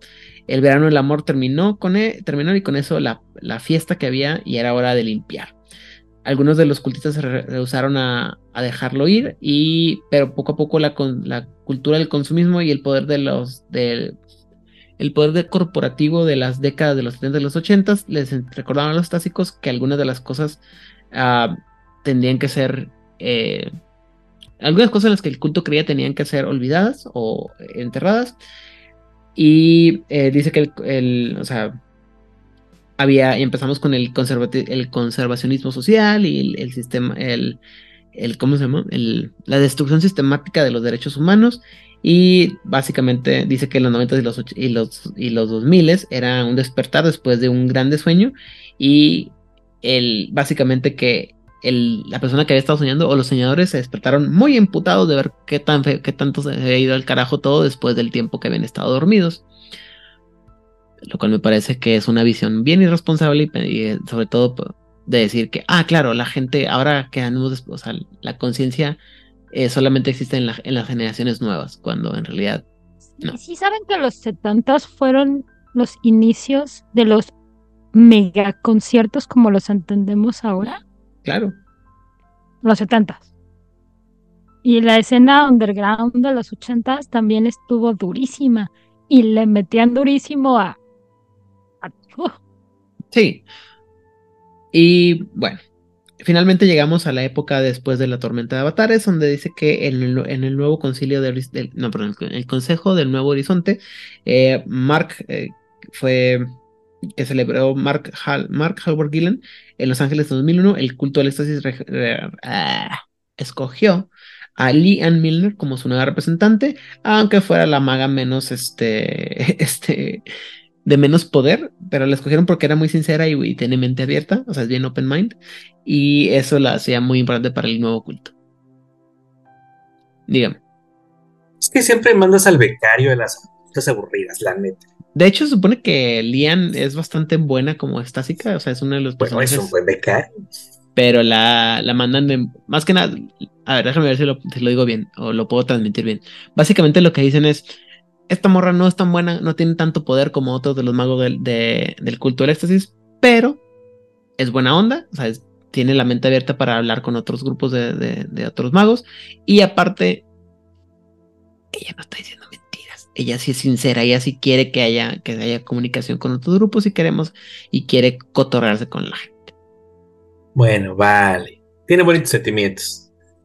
Exactamente. Y básicamente eso es el, lo que está así como en general de la historia del culto del éxtasis. La verdad es que está así como que también... No, yo no estaba muy conforme con lo- el documento que había que leí, entonces me puse a ver cómo, cómo lo retratan en el, en el, en el libro de El saber de las tradiciones, que es la versión más actualizada de todo el, lore de Mago, de Mago de la Ascensión. Y déjenme les digo que esa parte lo que les leí, los que estaba comentando ahorita, mejor dicho, es más, más conciso. El, la versión del, del libro del, del Saber de las Tradiciones son puras metáforas del tiempo, el viaje y el movimientos y cosas así, pero no te da ninguna cosa exacta que haya pasado. Es más, Hachazar así ni lo ni se mete en tantos detalles de su historia, ni lo que hizo, ni nada, nomás es, ah, pues él es el chingón y todo el mundo le hacemos caso. Y chido. Y bueno, eso sería a grandes rasgos qué cosas han pasado con el culto del éxtasis. ¿Dudas, preguntas y o comentarios, gente? A mí sí me gusta. Este. No es que tenga una visión sesgada, No. supuesto que no. Pero, no, lo, lo que pasa es que hay cosas en la narrativa, al menos en el primer libro, en la guía del culto al éxtasis. Creo que una ventaja que tiene es que creo que de las tradiciones que hemos, las tradiciones que hemos visto hasta ahorita es la primera que tiene personajes como mucho más definidos, a partir de los cuales puedes construir una historia, como Shazar, como este Crites, como Talieos. Entonces eso hace que la narrativa fluya un poco mejor no. Al no meterse con un grupo histórico definido, sino más bien con una práctica. Eso al menos a mí me quitó el problema de la historia no fue así, la historia no fue así, esto está mal, no se metieron con este grupo, porque eso les permite ser un poco más vagos. Entonces me parece más interesante. Mm, sí, hay cosas que digo, ah, esto se nota el centrismo de los noventas en Estados Unidos, como con la cuestión del cómo manejan el tema del culto vaco, pero en general me gusta. Sí creo que está mejor la primera edición. Eh, la edición revisada ya le resumió más cosas y la de Lord of Traditions de plano está muchísimo más diluida. Creo que es la de, creo que la de Lord of Traditions es la que menos me gusta. Pero fuera de eso, me gusta. Creo que una cosa, un problema muy grande de cómo cuentan la historia de los estásicos es esta. Y te lo ponen en, el, en el- edición revisada que te dicen, luego es que los, como siempre están en, en, en este flujo del tiempo y fuera del todo, como que el las, la historia no les importa mucho, entonces no se fijan mucho en detalles, entonces andan así como que cada quien en su, en su pedo.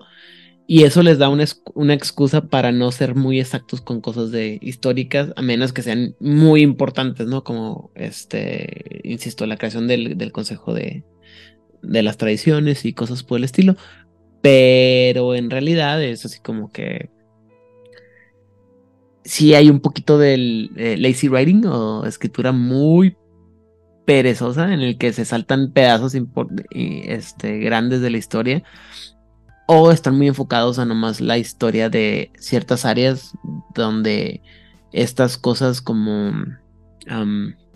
estas ideas que mencionaban de que no, es que los 60 y los 70 está bien padre porque eh, mucha liberación y cuánta cosa y está el nivel de vida está cambiando y mejorando, así como que eh, nomás en tu rancho, Rafa, porque en otros lados la verdad es que estaban pasando cosas bien terribles. Claro, había muchos avances en muchas cosas, en muchas tecnologías, muchos muchas condiciones estaban cambiando, pero en la mayoría del, del mundo estábamos empinados, güey. Y, y el que tú no lo que tú no estuvieras enterado de eso, pues no le, cierto le quita como validez al, culto. Y sobre todo cuando estás hablando de que el culto está en todos lados, así como que, güey, pues se supone que podían, o sea, mi queja es que los hace ver bien idiotas porque entonces sus poderes de, de- de- del tiempo les sirven para dos cosas, o sea, para nada y para pura chingada, porque entonces no, son incapaces de ver absolutamente nada, predecir, prever y prevenir absolutamente nada. Voy a apoyar a Itzuna en la parte de al no meterse con una creen con una con la historia de un pueblo o de una religión en sí misma, se meten en muchos menos problemas, como lo que pasó con el coro celestial, que no supieron cómo aterrizar muchos de los puntos y que al final del día, y para el dolor de mi corazón, nunca llegaron a la parte importante de lo que tendría que ser el coro celestial, sino me quisieron contar mal la historia del catolicismo y aparte mal hecha. Muy mal. Ajá, o sea, si hubieran contado la historia del catolicismo como más o menos diría, bueno, pues está bien, hicieron la tarea. Pero, este, al basarse como en una serie de creencias, sí, te ahorra, sí se ahorran como un montón de, de espinitas. Pero, pues peca lo mismo que siempre peca White Wolf, ¿no? Tener una ceguera hacia cómo el mundo va desarrollándose y va haciendo las cosas. Porque ciertamente los 60s y los 70s fueron una época de liberación para Estados Unidos, pero también había una mojigatería muy, muy grande. Había un control ideológico gigantesco que venía desde el macartismo en los 50s. Entonces, sí estaba bien padre sexo, drogas y rock and roll, siempre y cuando fueras este, capitalista, porque si eras comi, pues quién sabe qué cosas horribles iban a pasar. Y en el caso de América Latina, la cantidad de emociones que se generaba con la música de protesta y la manera en que el mensaje se iba propagando a través de la música y de la poesía y de los sentidos y de no quisiera llegar al éxtasis religioso, pero sí de este de un éxtasis de una lucha. Fue una parte por la que América Latina no se volvió tan loquita porque había muchos escapes de cómo se logra y tan es así que una de las primeras figuras importantes que matan cuando es la dictadura de Pinochet es Víctor Jara. ¿Qué vamos a hacer con este músico que mueve gente y que mueve emociones? Vamos a cortarle las manos, vamos a cortarle la lengua y lo vamos a matar. Entonces, Creo- este. Y eso fue en 1973. Así de importante era la música que este señor hacía y así de importante era el mensaje que estaba ma- manejando. Y en los 80 la música urbana, que también era el grito de protesta y que movía multitudes a través de muchísimas emociones, también es un. ¿Y eso dónde estaba? Bueno, tú tenías a tus yuppies cocainómanos en este en las Torres Gemelas, sí, pero en el resto del mundo había movimientos mm, artísticos durísimos que estaban luchando en contra de ese estancamiento y puritanismo moral. Creo que, insisto, vuelvo a, a- a- a- ¿cómo se llama? Am, a insistir en esta parte en la que el revisionismo del, del juego ayuda. Eh, si tú ves ahora, si tú comparas, por ejemplo, lo que aparece en tradición, en el saber de las tradiciones o en, en en Mago Victoriano, que son los más actualizados, ya es donde empiezan a hablar más de el, el éxtasis fuera de las experiencias ah, sensuales más básicas. O sea, durante muchos años en el en, al culto del éxtasis se, el- se le pone como los drogadictos, güey, o los alcohólicos, güey, o los fanáticos del, de, o sea, los, ¿cómo se llama? Am, a los adictos al sexo, ¿no? Y, y todo tiene que ser a través de esas, de esas tres, cuatro prácticas, o sea, droga, sexo y rock and roll. De, hecho, drogas y sexo, ¿no? El rock and roll, ¿no? Y poco a poco le, han, o sea, los, los escritores que han entrado han venido a decir, no, pues que el éxtasis lo puedes agarrar de muchas cosas, güey, o sea, puedes, o sea, ejemplo estúpido de lo que, de, lo que es salirte del, del éxtasis es ahora con, fue una noticia que me llamó mucho la atención y de repente ya dejó de pasar o de ser noticia que en, hace algunos meses estaban diciendo que estaban reportando grandes cantidades de, de- gente que iba a los conciertos de Taylor Swift y estaban tan, tan emocionados que se les olvidaba el pinche concierto, güey. O sea, que no recuerdan Ah, eh, tienen bloqueo. O sea, y, eso- y to- toda la gente, o sea, es un bloqueo bien cabrón, pero también, o sea, los- lo- o sea, el placer que están experimentando esas personas lo está sacando de, de sí mismos y no saben qué está pasando. O sea, es- eso es éxtasis también. ¿no? Y hay muchas otras cosas, muchas otras formas de llegar a- al éxtasis. Creo que en tercera edición sí lo manejaron un poquito, pero les faltó el desarrollo. Y ahora, porque di- digo, vamos, mañana, en la próxima semana, cuando hablemos de las diferentes facciones, y las vamos a ver algunas que no nomás es eh, sexo y drogas, pero también conforme vamos siendo un poco más maduritos y vamos a- ex- ex- examinando algunas cosas, vamos a darnos cuenta que el éxtasis no nomás es, es dos, tres cositas, ¿me explico? Hay dos, tres formas de, de- de- o sea, yo estoy seguro que mucha gente experimenta eh, puede experimentar ex- éxtasis, a- no sé, güey, hasta en- tomándose una buena taza de café en la mañana, ¿sabes cómo? O sea, Eso yo. o sea, o un cigarro, o, o simplemente no una buena dejemos el plática, ¿no? éxtasis religioso. O sea, todos Ujú. los místicos este, católicos que llegaban a. y siempre voy a poner, por ejemplo, a Teresa de Jesús. Hay que buscar. Ahí le buscan en Google. Le ponen Teresa de Jesús en éxtasis. ahí lo buscan. Y luego, cuando vean la figura, porque es una escultura, una pintura, ahí me dicen, ¿qué opinan? Hay una estatua también de eso, ¿no? Es Teresa de Jesús en éxtasis. Ok, bueno, el punto es, Y, y toda su poesía tú la lees y es como de, ay señora, señora, por favor. cálmese, este, sí, Ajá. y creo que eso, eso le falta, pero pues también am, son de esas cosas que requieren un poco de, de trabajo, bueno, un, un poco bastante trabajo de parte de los escritores y muchas veces eh, no sé, siem- no siempre tiene la capacidad de, de manejarlo, ¿no? Porque hay cosas más fáciles de explicar como me gusta matar a la gente y bueno, en fin, eh, habiendo dicho lo anterior, a menos que alguien tenga algo más que agregar, podemos pasar a la parte de los saludos y las todo. ¿Todo bien? ¿Todo chido? La semana que viene va a estar, va a estar más chido porque vamos a hablar de las cosas divertidas del culto de éxtasis. Dígase el, las herramientas, la- el código de Ananda, las nueve pasiones sagradas y demás. ¿Sale? Eso sí Y me así interesa. vamos a hablar. O sea, la próxima semana sí se va a hablar de sexo, drogas y rock and roll. Así es. Muy bien. Entonces, habiendo dicho lo anterior, a Itzamna, saludos y eh, redes sociales y demás cosas, anuncios, no sé.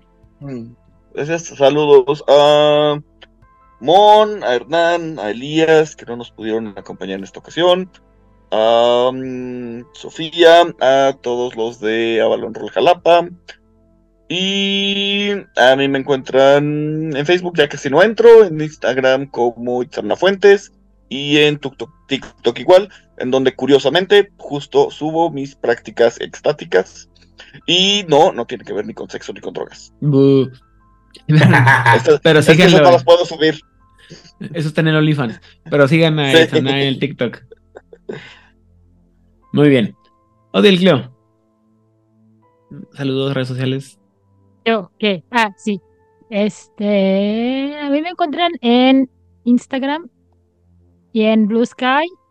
Y no sé si voy a cerrar mi cuenta de ex antes llamado Twitter, porque sé como un chingo que realmente no entro. Pero bueno, en Blue Sky y en Twitter ya me encuentran. Digo, en Blue Sky y en Instagram sí me encuentran sin ningún problema. Ah, y yo quiero mandar saludos a los sospechosos comunes, a nuestros muy queridos Hernán, Elías, Mons, Pepe, Sofía, Edgar, Itzamna, porque hace mucho que no aparecía ya se apareció. Ah, a toda la gente muy maravillosa de- del Discord que ha estado como muy intensito porque pues las cosas se pusieron intensitas en nuestra muy querida América Latina este fin de semana y si no saben qué pasó el fin de semana del 18 y 19 de noviembre, este, o estaban de vacaciones o no les interesa porque sí pasaron cosas bien intensitas. Y em, a la gente que me manda memes de, de hipopótamos y de gatos. Y, y, y- y ya, muchas gracias a todos. Este, tengo el cerebro muy frito, los quiero, besitos. Bye, di no a las drogas y menos si es la florecita chistosa de la televisora de la Jusco de los 90 porque esa cosa sí era del mal. Y a mí no me engañan. Muy bien. Rigel. Eh, pues a mí me pueden encontrar en redes sociales, en Facebook, eh, eh, aquí so- eh, esas cosas no le hago. Este, Instagram trato que no le hago. Este, de vez en cuando me doy una vuelta y no más para saludar a los compas en el Discord de Juárez. Eh, quiero mandar saludos a los sospechosos comunes, eh, mis sospechosos comunes, ustedes quiénes son, los aprecio un chingo. Este, y también a toda la gente que ha olvidado mandarle mensaje de saludo a doña Odile Clio para mantener las tradiciones, porque no se puede perder esas tradiciones. Este, y básicamente eso es todo. Saludos, bye. Muy bien, muchas gracias. Eh, por mi parte, ya saben que me encuentran en todas las redes sociales de Juárez Bainet, ya sea Instagram, Twitter, en teoría tenemos threads, pero no, nunca le pongo atención. Facebook. Y eh, bueno, en general, ya saben que me pueden mandar mensajes y podemos hablar. En el Discord también de repente contesto, a menos cuando se ponen súper intensos sobre los cambios geopolíticos, como el día de hoy. Pero no, no, no porque estén mal, o sea, está bien chido, pero la verdad es que no me, no me dio la vida para meterme en esa plática. Este, de ahí fuera un saludo a toda la gente que nos permite hacer nuestras publicaciones de nuestros programas en Facebook, como puede ser toda la gente de Juegos de Rol México, 20 Natural, Leerme la Frontera, Vampiro la Mascarada, eh, Mundo de Latinoamérica, eh, etc, etc, etc. Son varios, Camarilla México, mm, hay varios por ahí. Vampiro la Mascarada en castellano y demás. Eh, no me acuerdo de todos en este momento. Un saludo a la gente que también de uh, Masterface o BTS México. Lalo, Luis, Carlos, uh, Alberto, Oliver de la Parra, el jugador casual. Pepe y Corona Roll. Mochilas Chasam. Y bueno, creo que son todos en México. En, en Colombia, Aldemar en Venezuela, Memo Guillermo Moreno.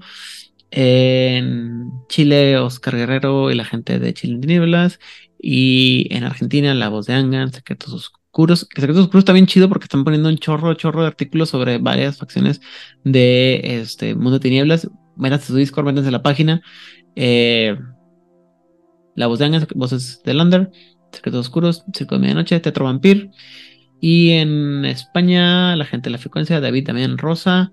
En Barcelona a Emilio y a Raúl. Y creo que es todo. Sin más por el momento, entonces, el, nuestro concilio el día de hoy estuvo compuesto por parte de Odil Clio, Rigel Vera y Tzana Fuentes. Yo soy Dan Rodríguez. Y recuerden que si quieren saber todos los misterios de la historia del tiempo, por favor, compártanos. compártanos.